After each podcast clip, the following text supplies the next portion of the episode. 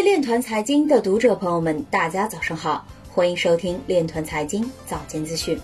今天是二零一九年十二月二十三日，星期一，农历亥年十一月二十八。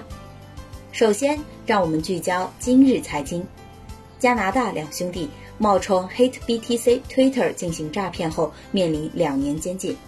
奥本聪展示带有时间戳的文件，试图揭示中本聪名字来源。贵州市建筑门窗幕墙产业协会会长表示，推进区块链技术在门窗幕墙产业的应用。国家能源局原副局长吴莹表示，利用区块链等手段推进能源工业高质量发展。比特币对法币交易美元占仍排第一，土耳其里拉占比升至第四位。有数据显示，近三十天，区块链搜索指数整体同比上升百分之四十九。黑客利用著名流行歌手 Taylor Swift 的照片来隐藏恶意挖矿软件。谷歌趋势显示。区块链搜索热度区域排名，中国跃居第一。区块链行业协会执行董事表示，如果 Libra 的分类与比特币相同，将被作为财产征税。京东数科黄海泉表示，产业区块链的落地需要躬身于具体场景中观察。今日财经就到这里，下面我们来聊一聊关于区块链的那些事儿。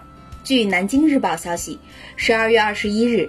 南京市委理论学习中心组举行学习会，省委常委、市委书记张静华表示，加快推动南京市区块链技术和产业创新发展，要加强顶层设计，把握产业技术演进规律，选准重点方向，排定一批项目，统筹谋划区块链与数字经济、人工智能等协调发展，明确发展路线图，要加快技术突破，建设一批新型研发机构。打造一批技术研发平台，实施一批科技攻关专项，力争在关键核心技术领域取得重要成果，抢占创新制高点。要推动产业发展，注重集成创新，开展应用示范，培育引进区块链人才和骨干企业，突出区块链和实体经济深度融合，推动核心业态、关联业态、衍生业态做大做强，打造产业新高地。要加强制度供给。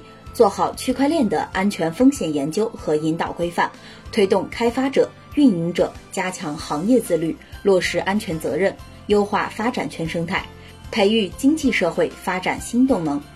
以上就是今天链团财经早间资讯的全部内容，感谢您的关注与支持，祝您生活愉快，我们明天再见。